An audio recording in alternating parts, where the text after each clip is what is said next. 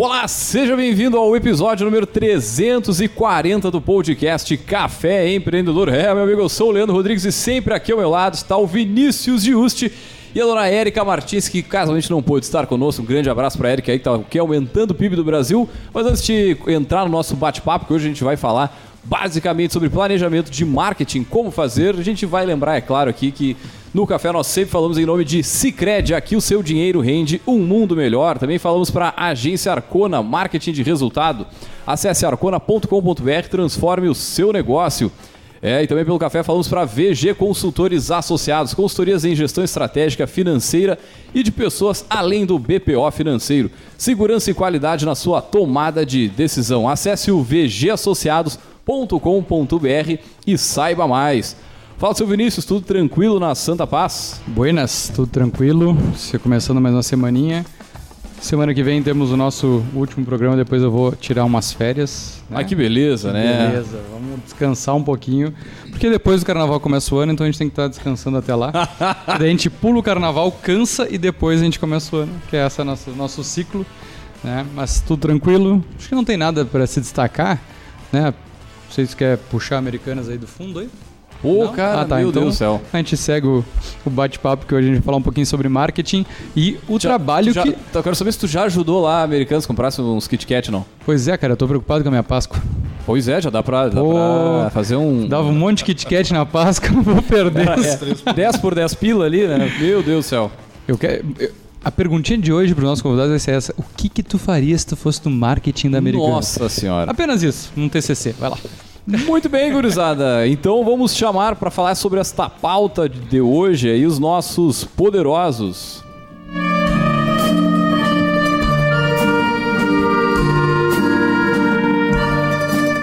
Muito bem, então, gurizada, para falar sobre planejamento de marketing, como fazer os nossos poderosos aí da semana, é o Franco Xavier da Triplo Transmídia e a Marina Barros da Volante Digital Culture. Falei certo? Falou certíssimo, ah! certíssimo, certíssimo.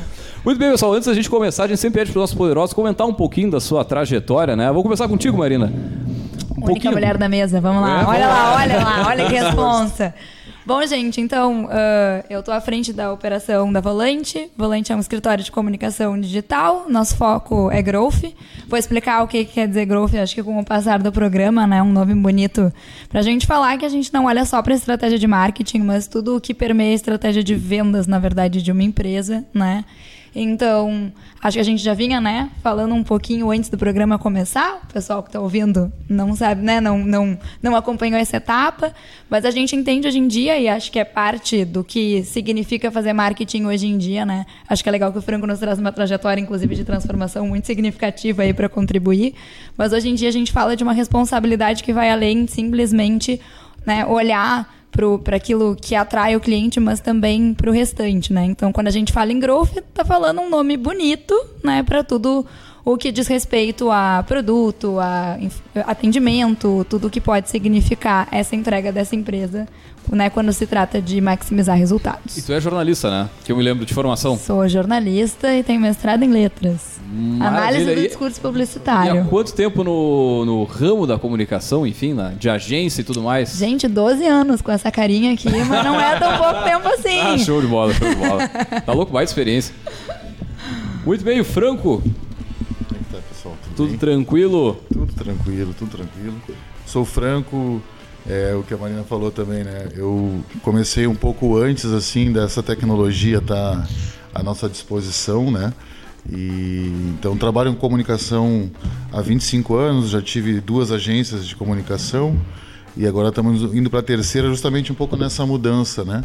Eu tive a IESA até 2019, aí resolvi fum, finalizar ela por, por já estar tá desgastado um pouco o nome, já deu duas décadas quase de sucesso da agência e, montamos a Triplo, né, em sociedade com o com meu, meu parceiro Nazário, que é um cara que tem um conhecimento mais de tecnologia, e veio agregar na, na, no meu currículo justamente isso, né? A gente, eu não tinha tanta tecnologia no meu currículo, assim, eu venho de uma, da, da, da comunicação tradicional, rádio, TV, jornal, outdoor, revista, panfletos, e na década de 2002 para cá, né, 2003, ali com o advento do próprio Facebook né, e o Google se transformando nessa potência né, que é hoje, a gente foi aprendendo né, e, e tentando de alguma forma desenvolver um marketing alinhado né, às expectativas que tem, porque não tinha como fugir. Né? Então é isso. Estamos aí agora fazendo quatro anos com a Triplo. É, é uma agência voltada um pouco mais para o marketing, né? mas sim no marketing de resultado. Né? Hoje os nossos maiores clientes são clientes que lá na ponta eu sou responsável pela venda de alguma forma ou de outra, né? A gente faz a comunicação tradicional, faz o marketing, faz o endow marketing, faz a tal famosa captação dos leads, né? Que uhum. é uns, uns tempos para cá isso ficou muito forte assim, mas a gente deu um outro passo há uns dois anos que foi a entrar realmente para entender essa questão de quem é esse consumidor que está na internet, como eu faço com que ele converta o meu produto, né? Hoje os nossos produtos eles variam de 100 mil a um milhão e meio. Uhum. Então depende. Eu trabalho com carro e imóveis, né? Eu tenho uhum. uma uma imobiliária e tenho três construtoras. Então a gente trabalha muito em cima do produto final, faz o, o marketing em si, mas aonde a gente é cobrado, da onde vem. Ah, é, é, bom, nós investimos X, trouxemos Y e o que, que aconteceu. Uhum. E a, a Triplo está entrando cada vez mais em entender isso, né? Porque a gente ficou um pouco cabreiro e um pouco também apanhou um pouquinho, né? No começo, é, tem essas coisas da tecnologia, né? Tanto a agência ou, ou, a empresa de marketing que desenvolve ou traz algum novo negócio, nova ferramenta, e também a maturidade do próprio empresário entender isso. Exatamente. Então no começo era, ah, eu botei mil reais e veio, sei lá, 300 leads e não vendeu nada. E aí o nosso dado lá, o corretor, os leads não prestam. Uhum. Ah, o lead é fraco. Ah, o lead não sei o quê. então eu, isso. Eu tava fazendo conta de cabeça que eu trabalhei com o Franco. Acho que foi dois, lá. Quantas dois, décadas atrás? Acho que, foi, acho que foi 2008, eu acho, Franco. Autêntico? Autêntico. Barbaridade. 2008, eu acho, 2009. Um beijo para as gurias aí que já foram Pô. nossos poderosos aqui, né? A, a Bruna e a Priscila. Estão lançando perfil. Ah, as gurias sobre consultoria né? do varejo também. Mas que Pô, legal. Era exatamente legal. isso, assim, o e-commerce era a coisa mais inovadora que tinha no mercado. Disruptivo pra caramba, né? Super, Deus. super. É verdade, Vender... o e-commerce é o mesmo. E esqueci o nome da mãe delas. A Nara. A Nara, nossa, é o nome da minha mãe. É uma, uma pessoa espetacular, assim. Hum. E elas sempre tinham a sede de vender, e acho que foi até uma das primeiras empresas do ramo de joias e semi-joias, enfim, uhum. a botar o seu campo no mercado aqui. Que a gente tinha outras marcas como Tachar, uhum. depois veio um Trap, eu acho, uhum. que chegou depois. Aí já vieram com uma outra pegada, mas a Nara já tinha essa visão lá. Uhum. E muito bacana de, de, relembrar isso. Eu acho que foi 2008, não lembro de cabeça. Essas assim. mudanças do mercado, né? Desde então. E também como as agências têm que se moldar, né? Nossa. É, só que aí vem o, o dilema, né? Como é que tu consegue fazer com que o cliente entenda quão importante é planejar também o marketing, né? Porque a gente tem o já é difícil planejar o negócio, né, em si, né? Seja a parte comercial, seja a parte estratégica, seja mas como é que vocês conseguem? Porque eu acredito que a maioria dos clientes que chegam em vocês não tem um planejamento de marketing. Cara, eu só vou complementar aqui. Uhum. A, além da questão do planejamento de marketing, muitas vezes o cliente não tem um planejamento uhum. de então, negócio, é um de objetivo, de é. meta no mês para. Ah, eu tenho que vender, tu falou de carro, tem que vender X carros para fechar a conta no fim do mês. Não. Não sabe eu, que é ponto de equilíbrio. E aí tu chega e pergunta, como é que estão as vendas aí, querido? Ah, tá difícil, tá né? É, ruim. e aí é engraçado, tá, tá sempre, sempre ruim, né? Claro, não para todos, obviamente, mas muitas vezes, eu, pelo menos a gente chega assim e aí tem essa... Como é que é com vocês também? Tem essa... É que eu acho que isso é um problema até do, do próprio empresário, assim, a, a, a, a Volante hoje trabalha com clientes a nível nacional e até internacional, diferente da gente. A IES chegou a trabalhar com o NET, com Eco Rodovias, com o Grupo Alphaville. Hoje a Tripla está mais regional, né? A gente está uhum. hoje muito forte até no mercado de Rio Grande e temos algum, alguns clientes aqui em Pelotas. O nosso mercado muito é Rio Grande. Então, acho que é uma divisão bem grande aqui. Eu tenho gente que tem um planejamento completo. Uhum. Né, com rodovias, por exemplo, a gente recebia um planejamento é, do grupo de marketing, do grupo é, esse é o caminho. Uhum. Né? E hoje a gente tem alguns clientes que sequer têm o marketing. Uhum. Né? Ele é direto com o dono e às vezes usam a agência como é, uma ancoragem assim de ser o próprio marketing deles. Né? Uhum. Mas Então, é, mas, é, enfim, a Volante atende, na verdade, né, projet, projetos de, dos mais diversos tamanhos, mas às vezes no projeto maior isso é um pepino maior ainda, né? é, faz um tempo, inclusive, que um dos nossos posicionamentos é que mesmo que seja um projeto muito bacana, mesmo que seja uma empresa gigantesca, só faz sentido se a gente conseguir conversar minimamente com quem toma a decisão. Uhum. Ou pelo menos que a pessoa que esteja em contato com a gente tenha autonomia para tomar decisões, né? Porque senão a gente cai num lugar que é as coisas não acontecerem, né? Uh, eu acho que essa pergunta, eu adorei o comentário do Leandro aqui, que ele é exatamente isso, né?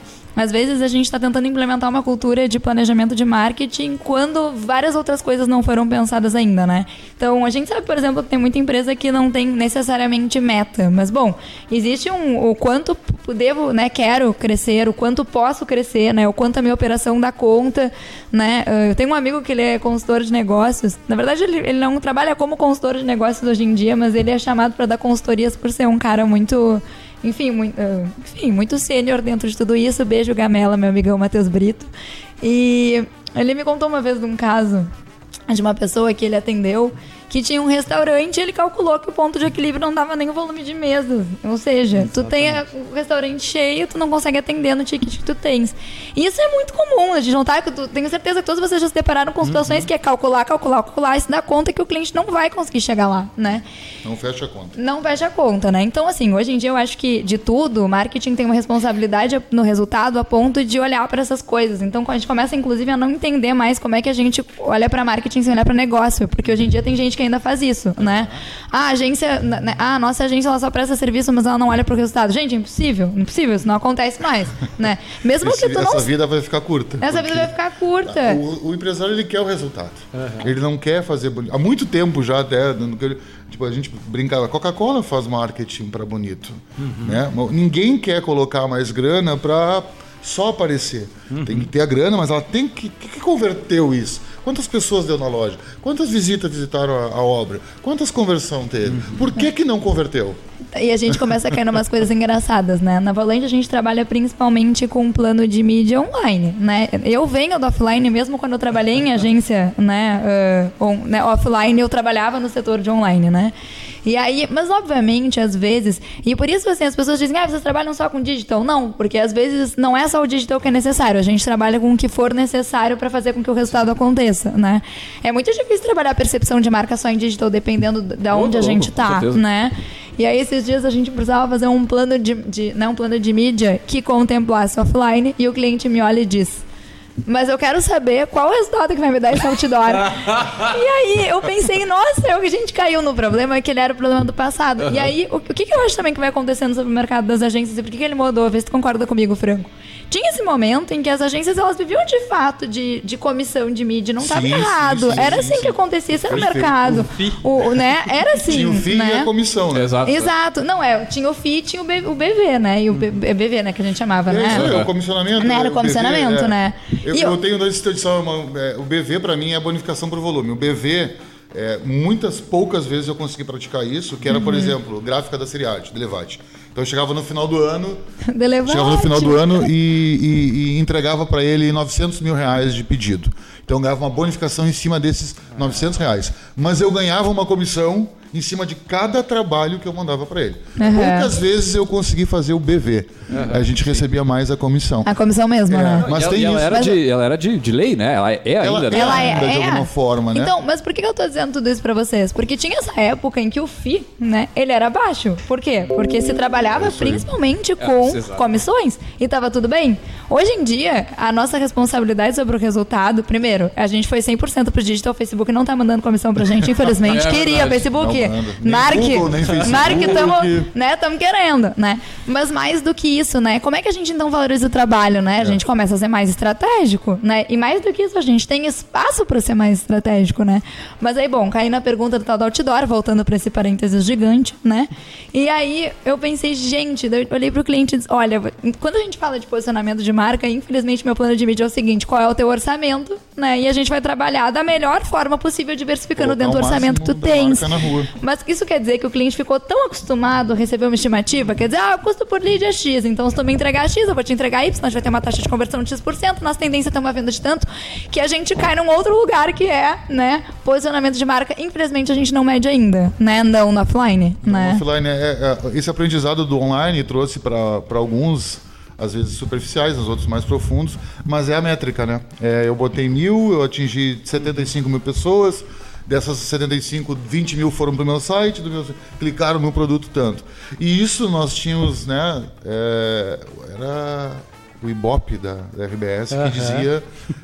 Teoricamente, quantas pessoas estavam O Ibope, assistindo eu preciso dizer, eu- é, o Ibope é um fenômeno, né? A gente trabalha, sei lá, eles faziam pesquisa, pesquisa, pesquisa, e era engraçado que a audiência nunca caía. E aí eu, gente, eu, eu disse assim, gente, vai ter um apocalipse zumbi, vão engolir a Terra, né? E vai seguir. Gente, assim, é sério, isso eu nunca entendi, né? Então tinha isso. é, às vezes tem essas questões, né? Um cliente esses tempos a gente foi fazer uma questão de televisão para ele também acostumado, né? Uma construtora, acostumado, né? Trabalhando com ele quase um ano, é, conversão na internet, exposição na internet. E ele é um cara um pouco mais das antigas. Ele falou: Ah, e a questão da TV? Eu digo, cara, a TV eu acho que ela é, é importante. Quantas vendas nós vamos fazer? Porque ele sai de uma mídia de 2 mil, 3 mil por mês. Ia para uma mídia de 12 mil por mês no jornal vale da Tem, né? tem que fazer E chover aí, isso aí. quantas vendas? Eu digo, olha, sinceramente, eu não sei quantas vendas a gente vai fazer. Mas nesse caso, assim, fazendo esse paralelo de online offline, é, o que a gente percebeu naquele produto é que ele não era vendido pelos corretores. Então, os corretores não mostravam o nosso produto para o consumidor final. Porque tem outras construtoras maiores do que a que eu atendo, que dão um carro, que dão 5 mil reais de bônus para um corretor. E, obviamente, o ser humano ele vai ir para um lado, não tem nada de mal nisso, mas ele vai querer ir para o lado onde o trilhozinho está um pouquinho mais dourado, né? E a gente foi muito feliz nessa, nessa posição de manter com eles, dizer, cara, aposta nisso.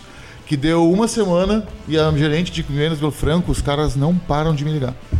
Quem eram? Eram os corretores ligando para ela para saber do produto, porque o cliente na frente dele, tá, mas e aquele que eu vi na TV, quanto custa? Aí ele, oi, qual é o que tu viu na É isso. Então, uma coisa meio Se reversa. diferenciar, né? É Cara, isso. foi muito bom que a gente chegou pro cliente e falou: olha o que que deu assim, ó. Não vendemos acho que nenhum. Mas você começou a entrar no radar Dos corretores corretores. que antes tinham te ignorado completamente. Mas isso é bacana a gente ressaltar, vendo de uma empresa que tem planejamento, que já fez aqueles pontos iniciais, né, que a gente estava falando, sei lá, desde uma análise SWOT aí até a análise do negócio, enfim, tá, tem a coisa toda mais organizada e aí tu consegue ter uma, uma noção de, sei lá, quantos lançamentos tu vai ter, por exemplo, durante o ano para poder planejar aí as ações que serão feitas, né, e aí distribuir até o orçamento que, que, que o, enfim, que vai ter para determinada ação. Mas de qualquer forma, eu quero puxar esse ponto, assim, para o pequeno, para quem tem um pequeno negócio, sei lá, talvez até nem tenha uma condi- condições de contratar uma agência, ou, ou enfim. Organizou a casa, beleza. A importância, a gente já, já colocou vários pontos aqui da importância de ter um planejamento de marketing, mas na percepção de vocês, como é que o, o empreendedor aí ele pode começar esse, esse bate-papo dentro da própria, do próprio negócio e já trazendo uma, uma relação do seguinte, como ele vai, ele pode conversar com as áreas da empresa para criar e desenvolver esse, esse planejamento? Perfeito. Eu, eu, eu, acho que quando a gente está olhando para o início de um planejamento de marketing, a gente necessariamente está olhando primeiro para um planejamento de vendas, né? Então, o primeiro passo, assim, o que eu, né, é ok, o que, o que eu pretendo faturar ao longo desse ano e, o, e aí, claro, a gente tem que entender cada segmento, mas o que eu sou capaz de produzir ou de, né, ou de ofertar enquanto serviço com a equipe que eu tenho. Então, acho que isso é uma premissa básica para a gente começar. Com a estrutura que eu tenho, o custo que eu tenho, e eu sabe, pelo amor de Deus, isso muda muito, né? A gente Sim, não atende... cada negócio é um negócio, Não, meu né? Deus, né? A gente não atende indústria hoje em dia. Eu sei que indústria, tu produzir mais significa um custo gigantesco, né? Porque não é só ter equipe, mas vamos pensar numa empresa de serviço, que geral, é, é mais ou menos por onde eu, eu caminho, né? Bom, enfim, com essa empresa né, de serviço, com essa minha equipe X, eu consigo entregar Y. Ah, Bom, e aí tem que se entender o seguinte: eu tenho uma meta de Z. Ok, então tá, precisamos aumentar essa meta, certo? Marketing é um braço dentro desse planejamento de negócio, né? Então, assim, como é que eu vou atingir isso? Bom, o meu time de vendas vai trabalhar XYZ, o marketing vai gerar demanda para esse time de vendas. E a gente parte desse lugar, né? Eu- uma coisa sobre planejamento de marketing é que ele tem que ser proporcional né, ao, ao, ao, ao que o marketing é capaz de gerar, né? O que, que eu digo com isso? E é onde a Volante entra geralmente quando a gente está falando, às vezes, de negócios. A gente atende muito negócio local também. Mas o que, que a gente diz, assim? É, qual é a diferença? Às vezes acontece da gente, às vezes, até um negócio menor na nossa frente. Hoje em dia a gente tem uma cliente que é uma autônoma. Ela tem um faturamento gigantesco sozinha, mas ela é uma autônoma. E claro, ela tem uma equipe, né? Mas é uma equipe bem pequena, assim, o perfil de, do que ela atende, assim. E uma coisa que, é, que, que acontece é que o negócio dela é um negócio que a demanda é facilmente gerada pelo marketing. Então o faturamento, o investimento dela de marketing pode ser grande, às vezes é 30% do faturamento da pessoa. Porque o marketing é o único jeito que ela gera demanda, É o entenderam? único custo praticamente que ela vai ter. É o Exatamente. ponto, né? É, o contato que ela tem para vender o produto Né? dela, né? É, É é um o que- marketing. E aí, quando é assim, né, o cenário muda. Que é o que eu, eu sempre comparo isso falando de grandes indústrias. A cadeia da indústria, às vezes, é tão grande, sei lá, a gente trabalhei com arroz. Todo mundo que trabalha em Pelotas já trabalhou com arroz, porque tem muita empresa de arroz. Eu já trabalhei com mais de uma, né? E aí, bom, pensa no arroz, né? Pô, o cara produz, daí tem o cara que negocia com o supermercado, que não sei o que mais, que não sei o que mais. Gente, a cadeia é gigante, né? Assim, claro que percepção de marca é um awareness gigante, né? Assim, é tudo, né? Mas assim, fazer rede social dar resultado, gente, ninguém conseguiu mensurar se vende mais arroz na gôndola, entenderam? A gente sabe hoje que, obviamente, tem empresas com percepção de marca muito forte por uma construção. não veio da rede anos. social. Não veio, né? A gente sabe que não. Então, assim, uh, se me disser assim, ah, de onde é que parte? Bom, né, numa premissa básica e simples, eu quero aumentar meu faturamento em X com a equipe que eu tenho que é Y, né? E o que eu tenho disponível para fazer isso é Z. E aí uma coisa que a gente precisa começar a fazer é medir. Quando eu invisto 2 mil, o que, que acontece? Bom, e é proporcional se eu investir 4, e aí a gente começa a exercitar. E aí a gente tá falando em teste, né? Ah, acho que é isso. Quanto menos verbo a gente tem, mais cuidadoso a gente tem que ser com esse teste, E, né? e às vezes, dependendo da empresa, se a empresa é pequena, às vezes é, ele não. Como é que eu vou te dizer assim? É, ele, não, ele, ele quer investir em marketing, mas às vezes ele não nem arrumou a casa dele ainda. Às vezes ele tem uns detalhes que a gente chega numas. A gente se deparou com algumas coisas assim, de, de colocar um volume de interessados que ele não tinha condições de atender. né? E a gente vai ali, não para, segura, porque senão nós vamos estar abrindo uma torneira que está vazando água. Então, a gente aprendeu com isso também, de olhar um pouquinho e dizer não, parece só um pouquinho, a tua ideia tá legal, mas tu não vai conseguir. Tu não vai conseguir entregar isso. Tem Diferentemente primeiro de dar uma uma ajeitada no hamburgueria, processo interno. uma hamburgueria que tu tá ali, tu sozinho, fazendo negócio, tu põe um anúncio, teleentrega, ok. Às vezes até tu faz um anúnciozinho e tu acaba teu pão em, em 40 minutos, de repente, entendeu? Então, muito é associado a isso também. É a questão de ele ter um conhecimento de olhar para dentro primeiro também, se tá alinhado essas pontas dele. Porque senão, eu tinha uma premissa do meu ex-sócio até que era, cara, antes de chamar pra festa, arruma a casa.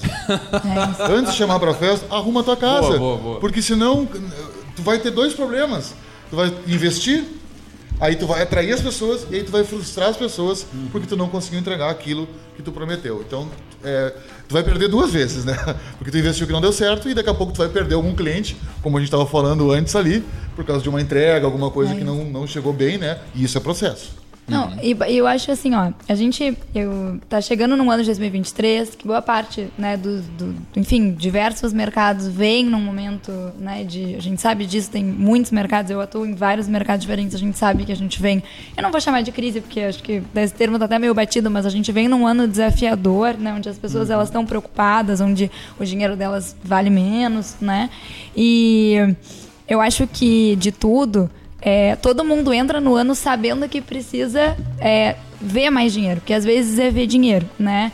E aí, e aí isso é um papo que eu tenho lá com a Ana direto, né? A Ana lá da Voa, que vem pro próximo episódio de vocês, é minha Ah, Ó o cliente. spoiler, olha o né? spoiler. A Ana é minha cliente. E aí a gente, dois por três, tá pensando em alguns projetos pra fazer juntos, vem coisas boas por aí. Ó. Mas um dos pontos é o seguinte, as pessoas precisam ver dinheiro, né? Às vezes o dinheiro, ele tá perdido na empresa, a Vinícius sabe bem disso, né? O dinheiro tá perdido no meio do caminho, né? E aí tem que entender o que que tá acontecendo, né? Mas às vezes o dinheiro precisa entrar mesmo, né? E aí o marketing, ele é um investimento que geralmente, vê se tu me corrige, me corrige estiver errada, Franco, vem no momento que o cara mais tá precisando e ele não tem. Então, o enrosco é, ele precisa gastar pra ganhar, mas ele não tem, né? E aí a responsabilidade disso é gigantesca, né? Então, assim, eu acho que a gente tá entrando nesse ano, né? Uh, boa parte da demanda que chegou pra Volante até agora, a gente teve, por incrível que pareça, um volume significativo de demandas de, de prospecção, né? Agora em 2023. Todo mundo chega com um pepino, né? Assim, que é, eu preciso faturar, eu não tenho nem de onde tirar, né? Faturar mais, faturar É. mais e meu investimento tá pouco. Meu investimento tá Pois é. pouco, é. É, Eu ia comentar porque vocês falaram bastante sobre orçamento. Sim. Né?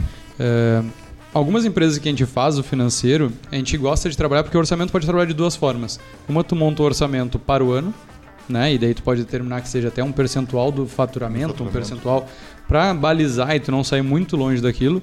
Mas eu gosto de trabalhar sempre com um balizador do ano anterior. Uhum. Né? Então, um percentual do resultado do ano anterior tu vai guardar numa continha separada. E aí, por quê? Porque o marketing é investimento. Tu não pode ter esse problema de não ter o dinheiro para claro. investir, porque ele tem que dar retorno. Então, geralmente a gente trabalha com nas empresas que são muito organizadas, uhum. empresas que nos permitem fazer isso com a reserva, né? Então, o teu orçamento de marketing já está na reserva, está gerando lá até rendimentos, mas tu dá liberdade para que isso aconteça. E tem algum percentual que vocês indicam? Ah, a gente indica média de 3, 4, 5, 10. Varia muito do segmento por isso, porque depende da margem que esse negócio dá, né? Mas vai aí do, entre... do cliente pode ser até 3%, né? Uhum. Enfim, depende muito dos volumes e também do, do, negócio. Se a verba de marketing para aquele negócio ele é primordial, totalmente relacionada a invisto mais, lucro mais, claro, claro. tu vai acabar deixando mais margem para isso. É, eu queria perguntar para vocês como é que é isso na prática, né? Porque a gente sabe que geralmente não sabe o que fazer. Depois não sabe quanto quer gastar, né? Como é que é essa relação com os empresários no sentido de orçamento para esse planejamento ou de orçamento para ações, né? Porque não é só planejamento, tem as ações, tem a, uh, enfim, toda a estrutura de uma campanha específica. Olha, quer começar, Fran? é, posso até falar. É, no nosso caso, assim, é, é, bem complicado às vezes de a gente conseguir com que se cumpra aquilo que a gente planeja, né? Como é que a gente trabalha lá? Então, nosso ano de 2013 ele foi feito ano passado, para os nossos clientes, né? É, uma coisa para ressaltar assim também, é, eu não consigo mais fazer um orçamento tão longo de 12 meses por causa de dizer, várias mudanças não. que acontecem. Obviamente, ah, vou entrar aqui numa mesmice, ah, o dia dos pais é no dia dos pais, o dia das mães é no dia das mães, óbvio, isso não muda de data, né? Mas falando uma coisa um pouquinho mais profunda assim, é, dependendo de cada negócio, dependendo de em que momento esse negócio está e o que, que ele almeja, né? A gente modifica um pouco o, o, o planejamento. Às vezes a gente tem que olhar um pouquinho mais para dentro. No meu imobiliário mesmo, a gente está fazendo exatamente isso uhum. né, com, ele, com, ele, com esse nosso cliente, olhando para dentro. Uhum. Ah, ele já vende, ele já vende normal, só que a gente constatou que vai, ele vai ter um problema em breve com relação à cultura dele, é uma coisa que não tem muito a ver diretamente uhum. né, com o marketing. Nós, no caso, a gente é meio metido e a gente gosta de entrar realmente lá é, pra, no caso para dentro, porque a responsabilidade final lá ela vai sair sobre os meus ombros, né? Uhum. Ah, o marketing não funcionou. Com relação a, a, essa questão de grana, a gente faz um, um, orçamento previsto, que a gente chama.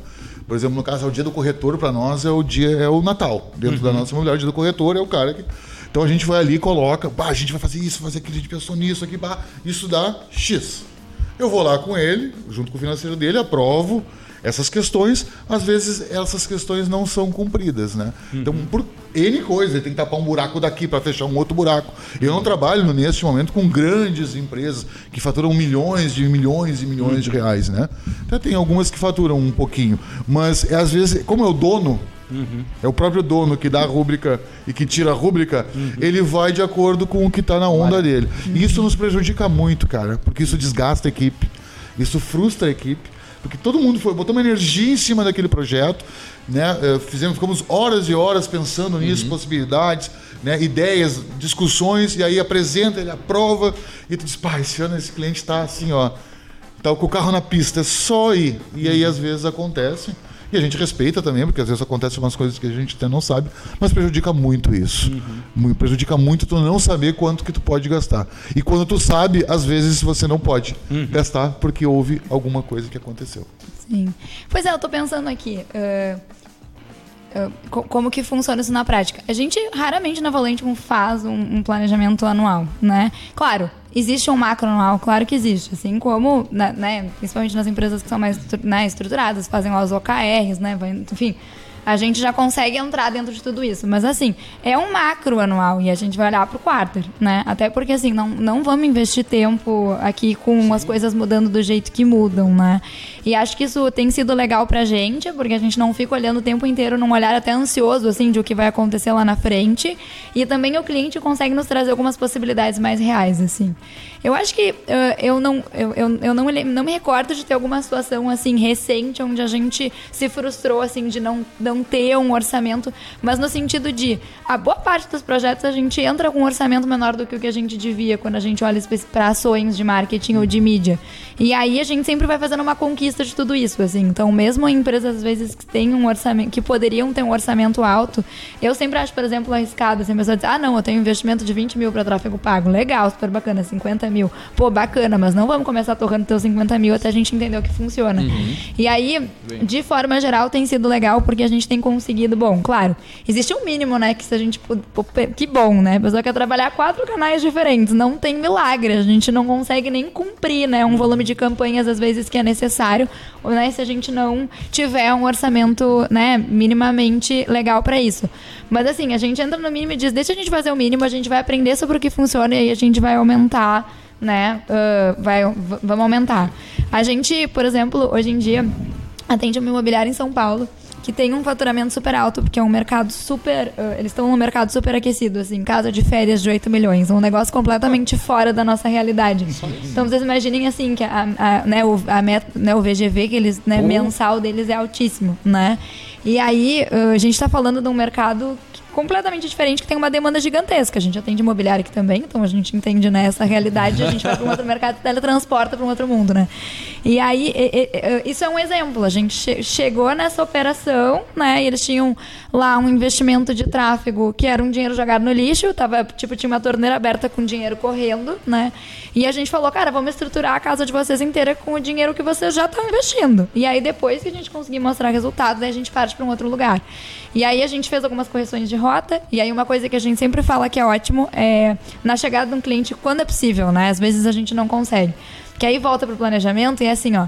O cenário ideal de qualquer agência, ver se vocês concordam comigo, a gente poder chegar, ter tempo. Imagina que delícia, três meses pra fazer um planejamento. Me aculturar. Nunca acontece. nunca acontece. Aliás, às vezes a gente não consegue ter um mês de respiro porque já tem um monte de coisa atrasada chegando, né? Ah, tá trocando de agência, pior ainda, porque tu pega metade de um trabalho que deu errado, né? Sim. Então, esse cliente, o que, que a gente fez? E foi uma boa estratégia, eu acho que a gente vem conseguindo né, levar para outros projetos.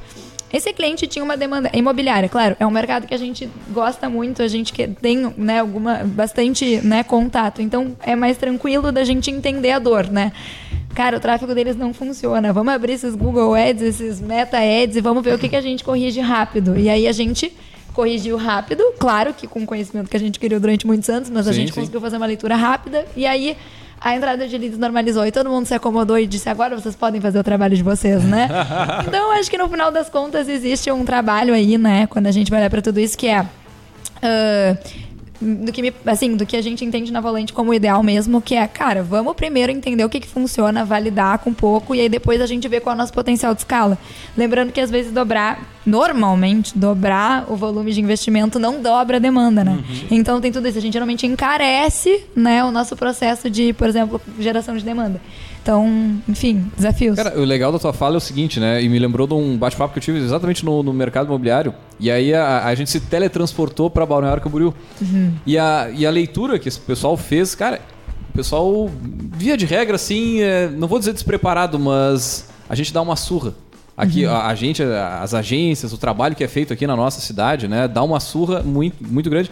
E aí tu chega numa empresa dessas, ah, tem um, um orçamento maior, ela tem um VGV muito maior, tarará mas os problemas eles são basicamente os mesmos, né? eles são muito semelhantes. Isso, para a gente estar tá falando do mercado imobiliário, a gente pode falar do mercado de automóveis, enfim, outros tantos que, que do, do pessoal do, que, que nos ouve aqui, mas de qualquer forma, acho que isso é legal, assim, né? É, é sempre volta num ponto, que é olhar, tipo, é arrumar a casa.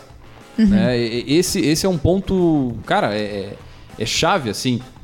Então, até a gente entrando num, num, num outro ponto assim, gurizada, o que, que vocês acham né, em termos de, de métrica? Métrica relevante para o pessoal poder começar a avaliar. Então, vamos supor, o pessoal começou como normalmente as pequenas médias estão girando aí um pouco de daqui a pouco alguma coisa offline, uma coisinha aqui, uma rádio, uma coisa aqui, uma TVzinha ali.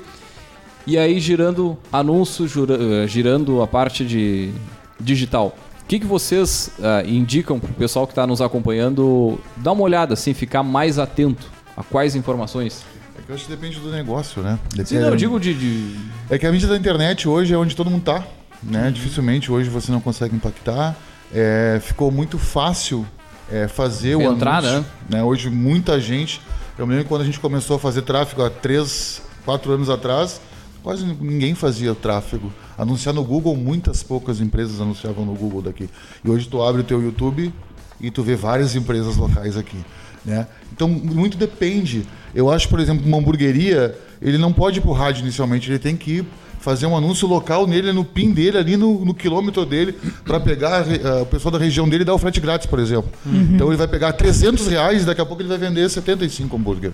Né? E hoje 300 reais tu não faz absolutamente nada em rádio. Que dirá em sim, TV. Sim. Uh, o jornal, uh, que jornal? né? Se a gente for olhar para isso. Infelizmente. É, infelizmente, com muita dó, sim, eu não sei muito, eu fui uh, muito anunciante de jornais locais uhum. aqui, mas hoje a gente não consegue. É porque hoje também o próprio investidor, a pessoa que nos conta, de alguma forma ele tem um conhecimento. Uhum. Ele entende, né? Porque ele já foi no botãozinho azul impulsionar e ele entende, nossa, mas eu fiz o botão impulsionar e me deu tantas visitas, né? E às vezes tu tem que até discutir com Tantas ele, curtidas, tantas novos cur... seguidores. Enfim. Então eu acho que é olhar para o seu negócio, olhar o que, que tu consegue entregar, entendeu? E, e, tem que ver qual é o valor agregado disso também. Daqui a pouco tu vendeu, um, como ela falou do VGV de 8 milhões, lá, o VGV não, um, um apartamento de 8 milhões ou de 600 mil que seja, é, nós lá notamos que esse cara não está mais na internet. Ou não dá para pegar ele só pela internet. Hoje, de 300 mil para baixo, Cara, eu vendo 3, 4, 8 às vezes apartamento por mês. se eu somar as construtoras e a imobiliária. No LX Agora, acima disso, a gente não consegue se comunicar. Vende? Vende. Mas não é com a velocidade que vende aquele outro clube. Uhum. Então, depende muito, assim, desculpa não conseguir te responder. Talvez a Mari tenha uh, um pouco mais de uma outra visão, mas eu, eu sem olhar para o negócio, assim, é, não, claro, cada, cada, negócio, é, enfim, tem uma. Se não fosse, ah, a internet é a melhor coisa do, do mundo. Mas às vezes não é, cara. Às vezes pro, pro, pro, negócio da pessoa não é a internet. Ou só a internet. Mas eu acho que tu tocou num ponto que é interessante. É, é tu entender qual a métrica tu vai utilizar para investir em algo. Né? E não apenas investir sem medir. Uhum. Porque como eu estava dizendo, ah, tu vai colocar um anúncio ali na tua região. Ok. O que, que tu espera com isso? Perfeito. Né? E aí sim. E o que, que deu, forma. né? E o que, que deu depois é. de tu esperar. E, te, e ter a paciência de avaliar, né? Eu ia de... falar, o cara do outdoor. Ah, como é que tu mensurar? Tia, bota um cara sentado lá do outdoor e fica contando quantas pessoas olharam pra lá. Enfim, tu quer uma métrica, se gera uma métrica. Se gera uma métrica. É, não. Né? Deixa Ó, o cara banando. Quantos 60 carro por minuto. É, então. É, é, eu, eu, eu, eu vou pro caminho do frango, de, do frango de dizer que depende, né? Mas acho que, bom, tem alguns mercados que nos direcionam para alguns lugares, né? Isso é bem curioso, isso que o frango estava trazendo da história dos custos por imóvel, porque na verdade a gente cai numa questão que é a demanda até gerada, o problema é o tempo de venda daquele imóvel, né? Uhum. E aí isso é uma coisa muito curiosa, assim, né? Porque eu tenho uma, um clássico, tá? Quem trabalha comigo sabe, uma fala até rude, que eu já fiz em diversas ocasiões, que eu digo que se vender pra lead fosse fácil, eu não tava entregando lead, tava vendendo eu e ganhando a comissão, né? e aí, né, perfeito, isso, perfeito. né, uh, que né, meu time tava resolvendo esse problema também, né? Na verdade, eu acho que a gente cai numa coisa que é a história do ciclo de compra, né? Quanto tempo uma, né, uma pessoa demora, né, pra, pra, pra comprar pra né, decidir, aquilo né? ali, pra decidir aquilo ali. E eu acho que isso começa a decidir de coisas. Então, por exemplo, a gente olha, ah, legal, lead, daí a gente olha custo por lead. Custo por lead já é um pepino, assim, é uma discussão que eu tenho que ela é muito grave. Porque, assim, não adianta captar lead merda dois reais, o, mas também o, não tem lead milagroso. O lead é caro né? quando não vende. Eu, eu fiquei, é. aprendi isso. O lead caro Exatamente. é o que não converte. Exatamente. Pode ser um lead de 200 reais para vender um apartamento de 2 milhões, bingo, tá tudo uhum. certo. Não, é, né? um é lead isso. de 15 reais que tu não consegue converter um ingresso uhum. para que de 70 reais do Samba do Rei, por exemplo, uhum. dando só exemplo, tá?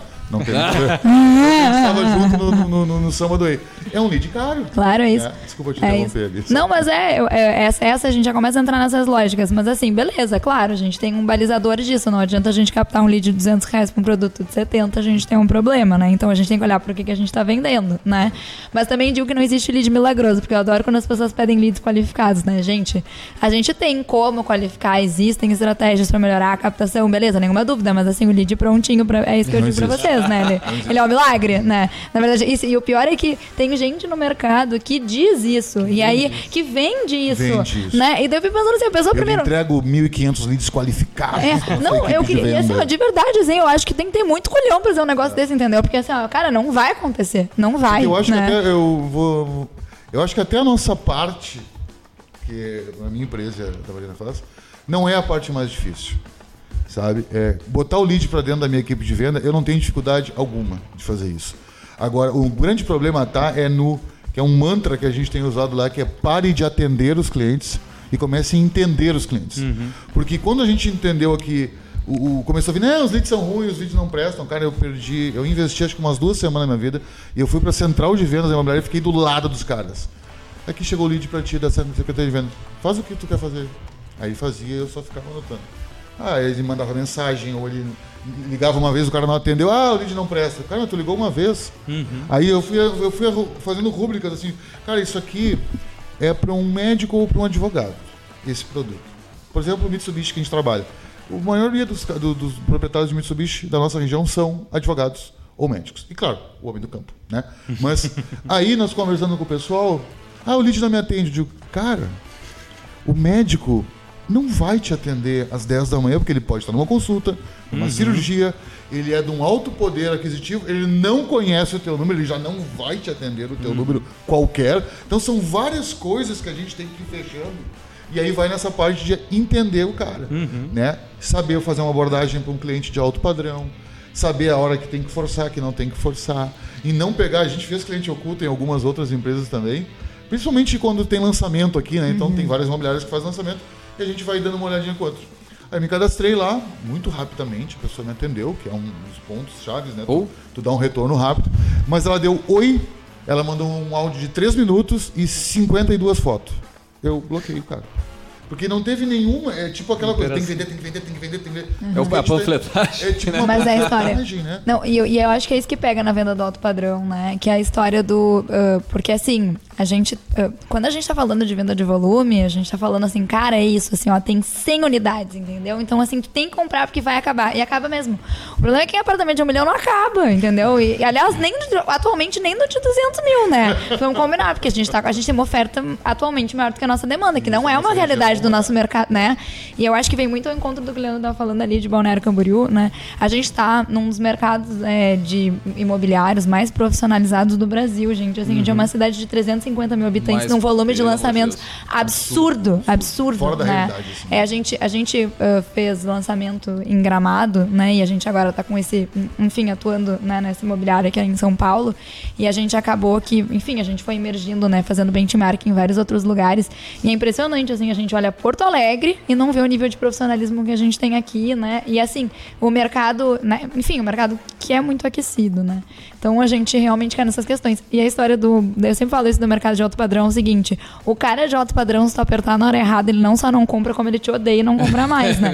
o cara não precisa, todo mundo quer o cara que vai comprar um milhão, entendeu? Todo mundo quer esse cara, Não é só eu né? falando com ele. Né? Exato, porque ele tem dinheiro, tem ele. gente batendo na porta dele todos os dias, né? E aí o que, que a gente faz? A gente, a gente, né? O que as pessoas fazem? Elas chegam com essa estratégia, né? Do vai acabar, vai acabar, viu? E tentando né, virar esse cara ao invés de cuidar desse cara e o cara não compra mais, né? Assim, então. Então esse é um outro, um outro ponto também dentro da estratégia de planejamento também, porque isso faz parte de um planejamento. Como é que eu vou atender esses caras que essa demanda que está chegando, de que maneira eu vou atender?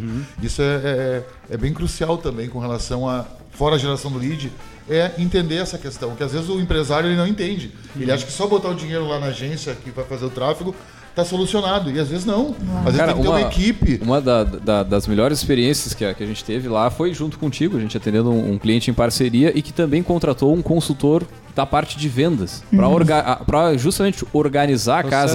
Então, cara, a gente conseguiu montar um processo, um, um passo a passo, justamente porque quando chega lá o lead, tá, não atendeu uma vez, cara, o que, que tu vai fazer? Ah, vai ter mais um contato dessa forma, de outra forma, mas isso de forma é, estruturada, né, para justamente tu conseguir avaliar e ser, no nosso caso lá, uma das, da- das métricas, né? Pra justamente tu conseguir sacar a informação e não ser o lead perdido, ou até mesmo o lead que não, não tem contato, tu não conseguiu nada, virar algo na sequência, né? Virar um- um- uma, Porque uma vira, prospecção cara, por e-mail, e sei lá. Nessa, nessa imobiliária, a gente, junto com, com a equipe dele, a gente montou a Secretaria de Vendas. Então hoje o lead não vai pro corretor. Ele vai pro corretor depois que ele foi amaciado, entendido. Principalmente Aí- entendido. Entendi. Aí ele chega no corretor. Mas isso foi com muito trabalho em colocar, em ele investir dinheiro e não tá dando certo. A gente vai lá e diz, não, é, é por causa disso aqui. A gente, É. a gente tem muita discussão em cima disso, né? De é, a utopia de achar que tu vai conseguir os profissionais completos. e tu entender quais são os atalhos que tu consegue fazer para deixar o cara mais estratégico para a etapa estratégica.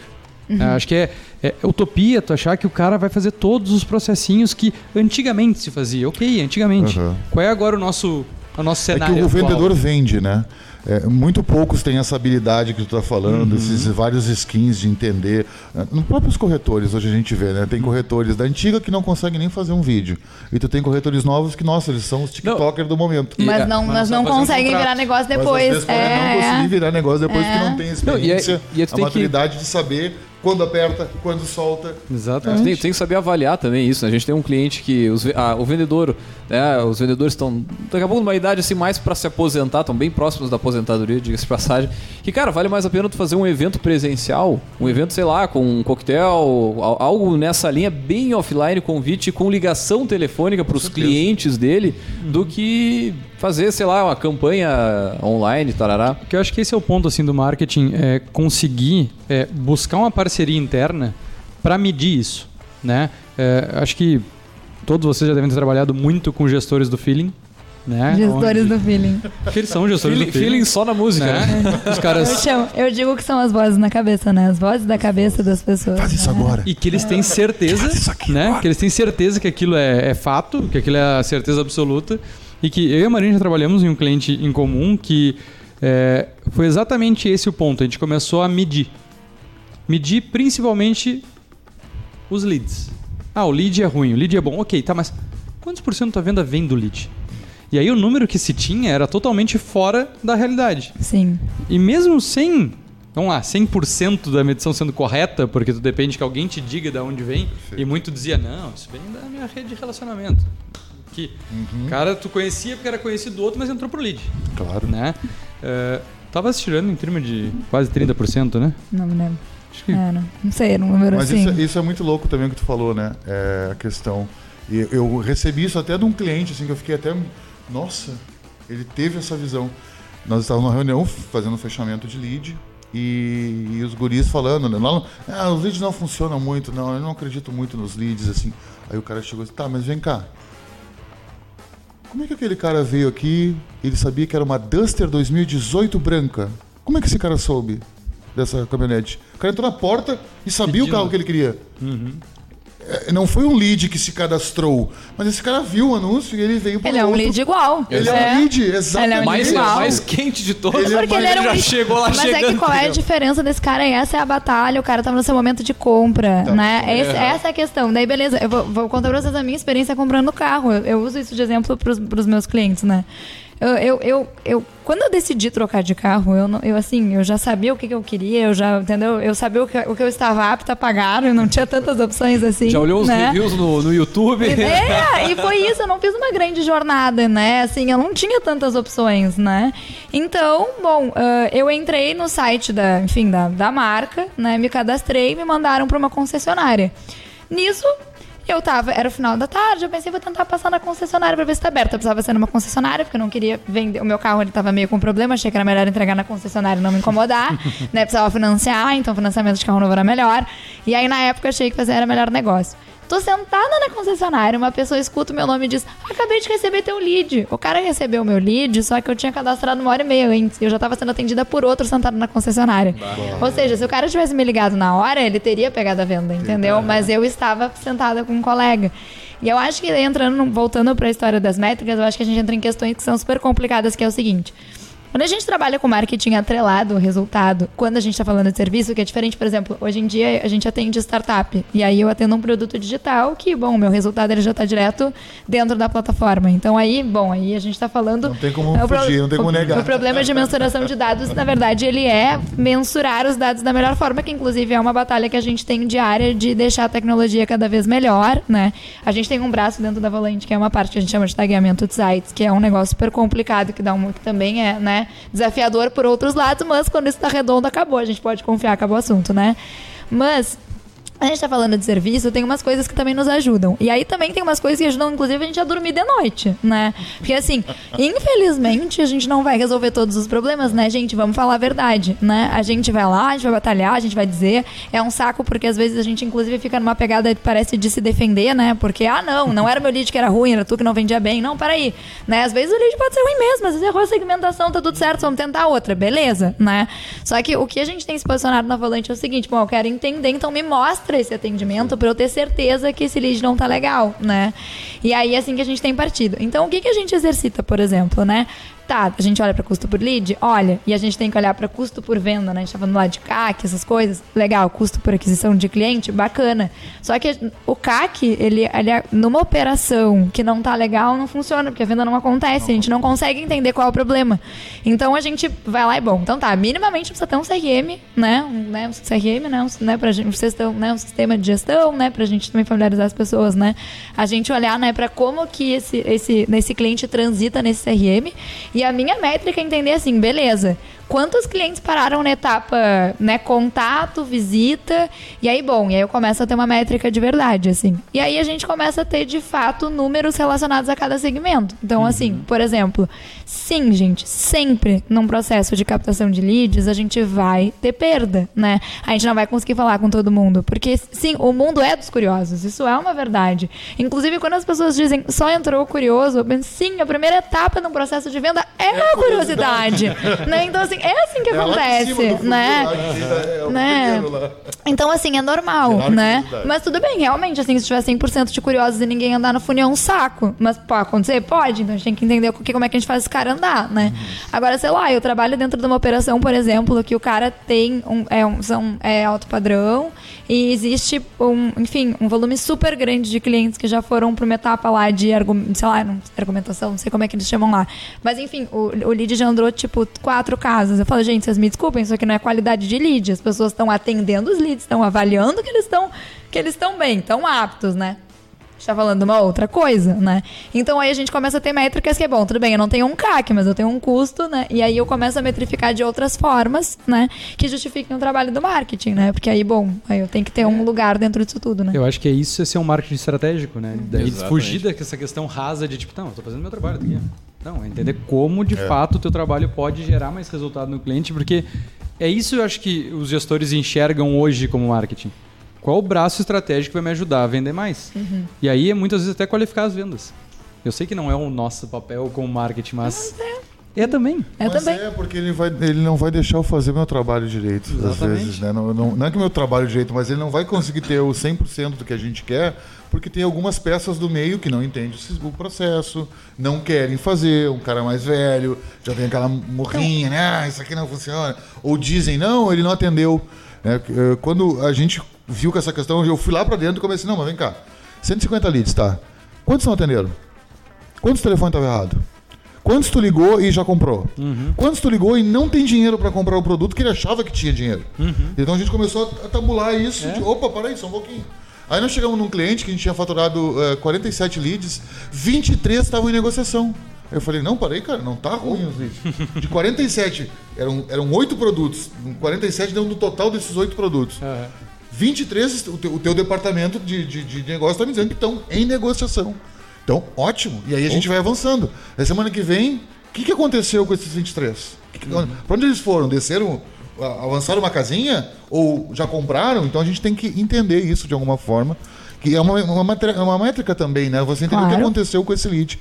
E esse número que tu traz é, é legal justamente para os outros também conhecerem. Porque, pô, peraí, se a empresa de maneira geral, cada dois que entra um segue a negociação, Cara, se só eu que não consigo seguir a negociação, sou eu que estou errado. Uhum. Pode ser também. Não Mas é todo o processo. Acredito? Mas uhum. é que eu acho que a gente cai em gestão, e aí é onde a gente sempre cai em pessoas, e a gente vai entrar num, né, numa coisa muito longa aqui, né? Mas é, o ponto é o seguinte, né? Uh, eu acho que tem sempre dois problemas quando a gente está falando de uma, de, de uma geração de demanda digital, empresa de serviço, né? A gente tem um problema, sim, de qualificação de equipes, de acompanhamento dessas coisas, 100% das vezes, 100% das operações, né? A gente tem problemas com isso, porque realmente, isso, gente, eu sou gestora também, é um saco, é um saco, tem que fazer reunião, né? É isso. Eu digo que eu tenho weekly disso, weekly daquilo, porque agora é tudo em inglês, né? Então, assim, todas as minhas reuniões na minha agenda chamam weeklies, eu tenho weekly com o mundo inteiro, né? Assim, weekly com cliente semanalmente, weekly com a equipe. Mas assim, é o jeito, é o jeito, assim, tem dia que eu também não tô afim, entendeu? Mas bom, tem que fazer. Eu tenho weekly com todo o meu time de atendimento separado, né? Então, assim, tem um dia com cada um deles. E vocês podem ter certeza que eles só falam comigo das buchas, entendeu? Porque o que tá bom, ninguém fala. Mas é reunião ruim, né? É, é um saco, mas tem que fazer. Então, assim, quando a gente cai, aí começa a entrar numa questão que é assim, bom, eu acredito que tem um cara, eu, eu- são skills, né? Atender por WhatsApp é super difícil, é super difícil tu gerar demanda. Inclusive tem um monte de cursos online que ensinam isso. Tem um monte de gente tentando usar gatilhos mentais sem o menor cabimento, entendeu? Fazendo uns discursos babaca, quando na verdade é sobre, oi, o que que tu tá interessado, né? Assim, vamos, né? Assim, Vamos conversar de vamos verdade, conversar, né? né? O que que tu tá buscando, né? Assim, vamos, né? Assim, vamos, né? Vamos, quer dizer, né? Tem um trabalho disso, mas enfim, eu não sou especialista em venda via WhatsApp, mas tenho certeza que, né? Existem uma série de, né? E assim como tem o cara que é bom de mesa de vendas, tem o cara que é bom de plantão, tem o cara que é bom de papo na rua. Então, assim, quando a gente tá falando de time de vendas, eu acho que a primeira coisa que a gente tem que olhar pro nosso time e entender assim, bom, beleza, eu posso categorizar ele ou não, né? O que eu acho que é o melhor caminho, porque senão tu fica o tempo inteiro tentando tirar suco de todo mundo com tudo, né? Assim, E a gente não vai te dar. Né, gente não vai te tirar. dar. Não é má vontade, é, não é. o próprio skin dele, é o jeito isso, dele. é isso, sabe? E aí, com- e aí, bom, desenvolver então as pessoas pra elas serem boas nas coisas, né? Então, assim, sei lá, eu trabalhei numa operação que uh, os vendedores chamavam os leads de Dona Lídia, pra vocês entenderem Dona como eles estavam Lídia. satisfeitos, né? E entendiam Exatamente, tudo, né? né? Que E- bacana. E era ótimo, inclusive, porque teve um momento da história que eu falei, beleza, não vamos mais captar lead, não tem problema. Qual é a solução, então, pra gente vender mais? E não vinha, porque os caras dependiam do lead reclamando do, Do lead, lead, entendeu? é. Então, assim, mas realmente não é a única alternativa. O plantão é alternativa. Caso, vamos, o mercado Sim, imobiliário que você está exemplificando. O plantão é, é alternativa, o porta em porta é alternativa. Cara, Eu tem um saio- monte de eu- eu ouvi uma- site uma Site. Né? bem diferente da, do mercado imobiliário, que a, a imobiliária fazia a- o patrocínio direto na, do corretor. Do corretor, sim. Passava, tipo, repassava o dinheiro.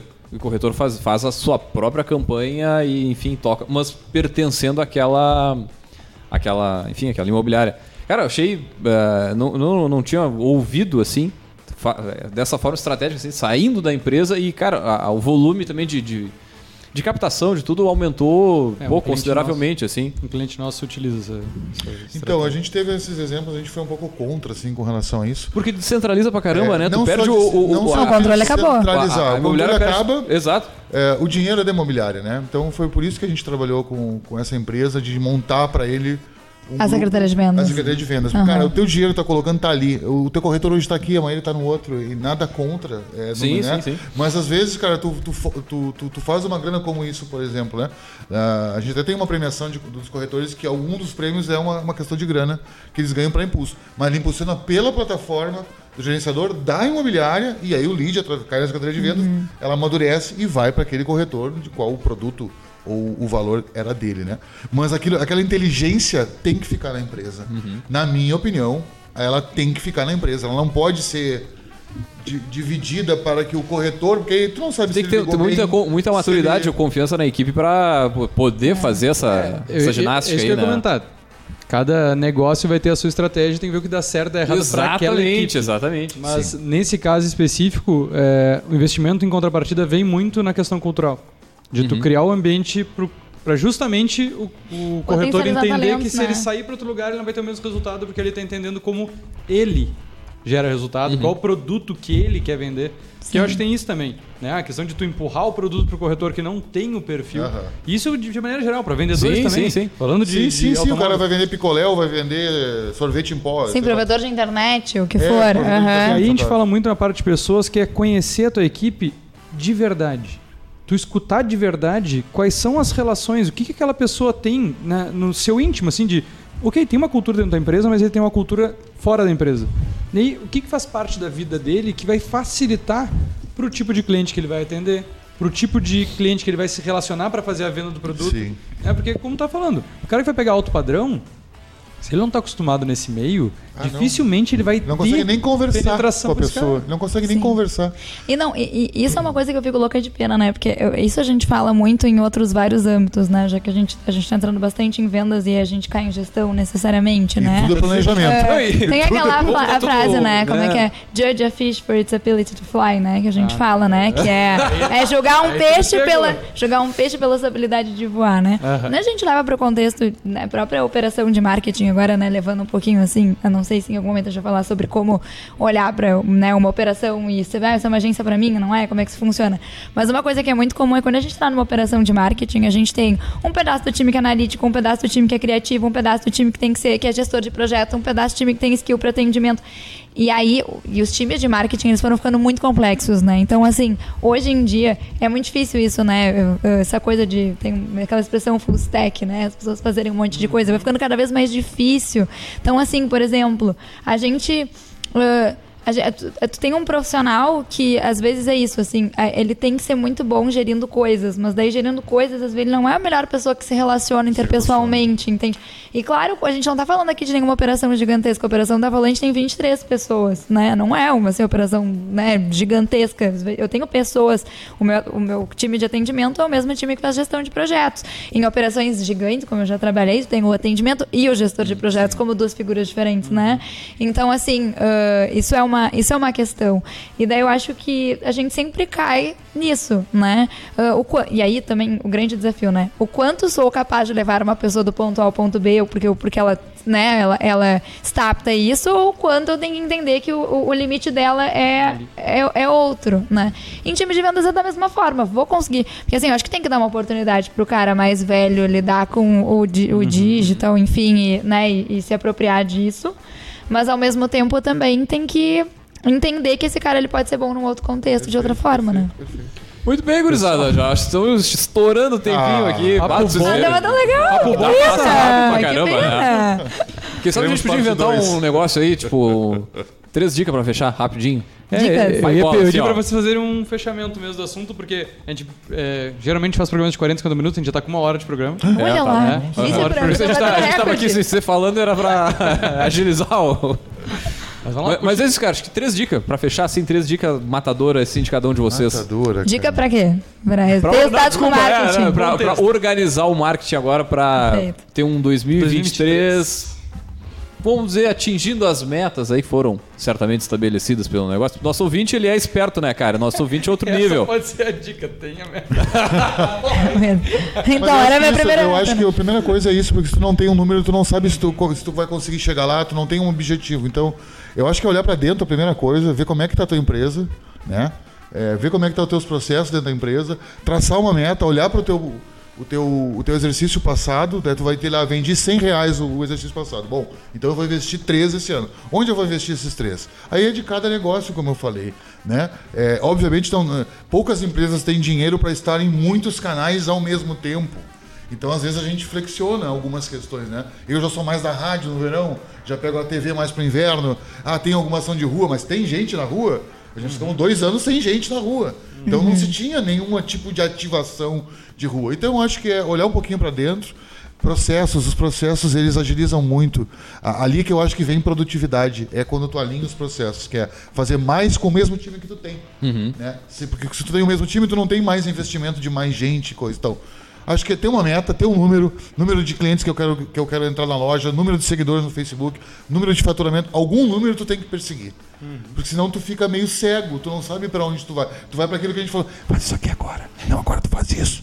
Né? Mesmo que nesse planejamento dê errado, né? Mas pelo menos tu tem um- uma obra, um projeto de obra e tu vai começar fazendo ele.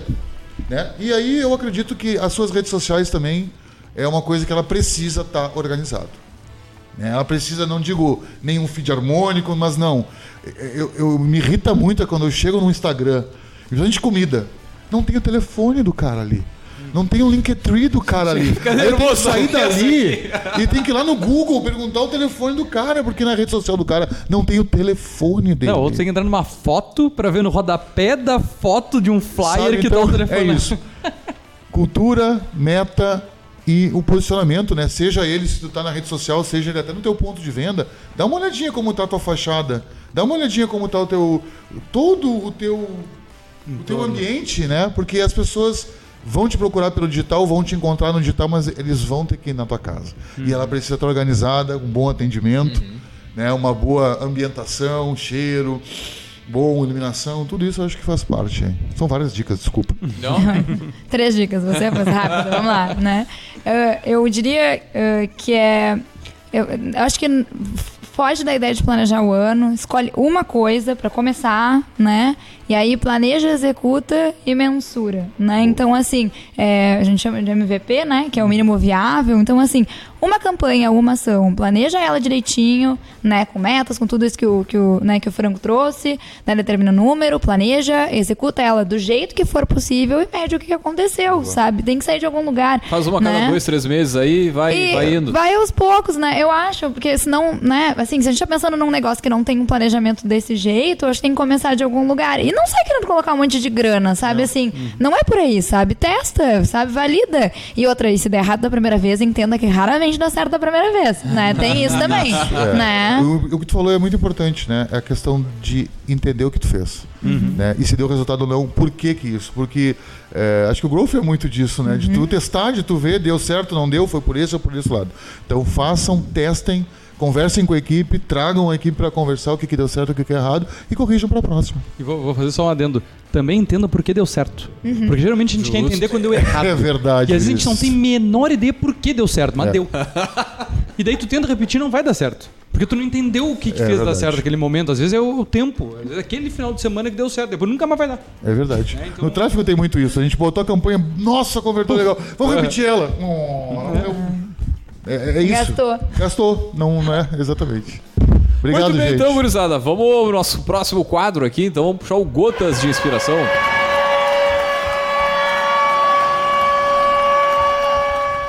Seus vícios engolirão qualquer quantidade de tempo. Porra! Forte, hein? Forte. É fazer relação com o primeiro passo que ele fez Vamos de novo, vamos de novo aí no repeteco. Seus vícios engolirão qualquer quantidade de tempo. É do Sêneca.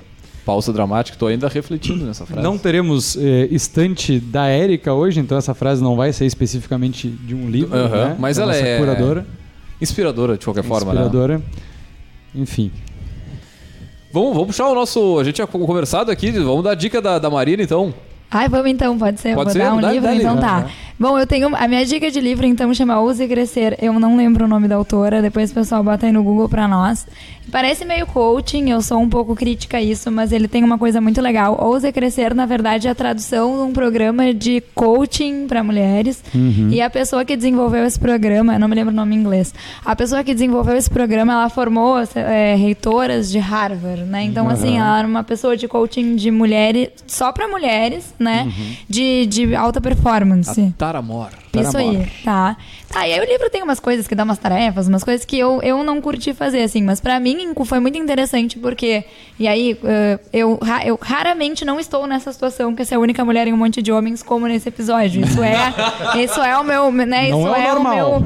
É, não, tem a Erika aqui, né, É. eu sei disso, não, não, não vou. Mas isso geralmente é o que acontece, né, Uhum. e eu, bom, enfim, né, gente, eu tenho 30 anos, eu trabalho há 12. Jovem ainda. Então, né, eu sempre, né, eu muito cedo fui uma guria muito nova em ambiente, tipo, né, de, com homens muito mais velhos, onde, né, ah, tem toda uma questão sobre se provar que é muito maior, que a gente não se dá conta, mas exige que a gente, né, tem uma série de questões. E esse programa fala muito sobre como, é, como aconteceu o papel da mulher na história, por que, que a gente faz as coisas do jeito que a gente faz. Só que é legal porque ela tem uma pegada bem de, de entender como e fazer diferente, né? Então, vai- eu vou dizer pra vocês assim, qualquer mulher em qualquer posição de liderança, de poder, de empreendedorismo, é muito interessante entender como a gente se coloca em algumas posições e por quê. Porque o jeito que a gente, gente, as mulheres têm as melhores notas, né, em todos os vestibulares do país, no mundo, enfim, elas são as melhores estudantes. E quando chegam no mercado de trabalho não são ensinadas a improvisar que é uma característica que os homens dominam desde cedo. Por quê? Porque aí tem toda uma construção social da mulher de chegar nesse lugar, né? Então eu aprendi muito nesse livro sobre isso, assim, né? Enfim, o que faz a gente chegar até aqui. Então, Show de bola. Baita, baita dica, Show então. bola. Ouse crescer, encontre sua voz e deixe sua marca no mundo. Fui confirmar que Baita ainda dica. não foi estante, então é estante do programa de hoje. É Vai oficial, lá. oficial, valendo. Não tem aqui o, o, o conjunto de beijo e abraço pra. Como é que é a, secre... a bibliotecária. bibliotecária? Fala secretária. Minha mãe é bibliotecária, então toda Todos vez que a gente lê um livro, A eu gente mando manda um um- abraço pro bibliotecário responsável. Não tem, mas tem 240 páginas, é de 2016. Tirinho curto, baita dica, tá aí, ó. Muito bem, gurizada. E pra gente fechar o jabá, o pessoal quiser entrar em contato com vocês. Bah, gostei dessa gurizada aí, quero fazer o, dar um oi lá. Cara, vocês nos encontram no triplo.rs, é o nosso site. Tá, os nossos clientes, o que, que a gente faz ali nas redes sociais também, né? Facebook, Instagram, a gente tá por ali. Arroba triplo. É, não, é www.triplo.rs. Isso. A gente pode nos encontrar no Instagram, Volante Culture. Vale- Volante Culture. Culture é ótimo, ficou péssimo falar, né? Ah, se quiserem, ah, acho que o melhor contato é e-mail, marina.volante.digital. Não tem ponto .com.br, isso é sempre um problema na nossa vida. Os marqueteiros não pensaram nisso, né? Ah, e é isso também, no Instagram, enfim, tem muita gente que entra em contato direto comigo, arroba Marina Cabarros.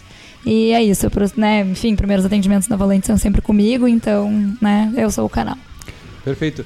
O, o Jabá acho que é muito legal, que vem se transformando com o tempo. O Jabá não é mais só de cliente, é também de cliente interno. Então é também do pessoal que quer trabalhar É, ah, o pessoal exatamente. que nos escuta aqui. Então pode buscar lá e fazer o contato. Boa busca, né? O Come On, que ali no triplo.rs tem um espacinho para os novos talentos ali. Pra gente... Sempre tem vagas.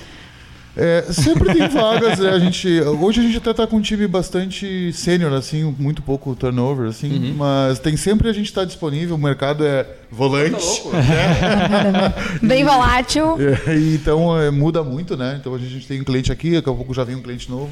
E eu gosto sempre de ter ao meu alcance, assim, com pessoas novas, né? Principalmente os mais novos, assim, que nos trazem. Para que- talento, as portas sempre estão abertas. bom, eu com tenho. certeza. É que eu sempre falo, as pessoas estão até contratando, a gente tá sempre contratando. Exato. Mas é que tá sempre contratando porque realmente, assim, não só porque o mercado muda, mas porque cresce. A gente, na Valente acontece muitas pessoas trocarem de cargos Cargo. dentro da operação. skill então, diferente, é, enfim. então. Maravilha, maravilha. Show de bola. Então tá, gurizada, nós vamos fechando por aqui mais uma edição do Café Empreendedor. Agradecer a presença dos nossos poderosos aqui, compartilhar o conhecimento Poderosa. com a... Eu achei muito chique ser chamada de poderosa. Poderoso chefão, aquela musiquinha? É, do filme, é do Justamente a filme. gente adaptou pra. Porque não, não ficava legal um poderoso chefona, não existe. Então a gente. Não, é poderoso. Poderosos, de maneira poderosos. geral, todo mundo é poderoso que vem aqui, então.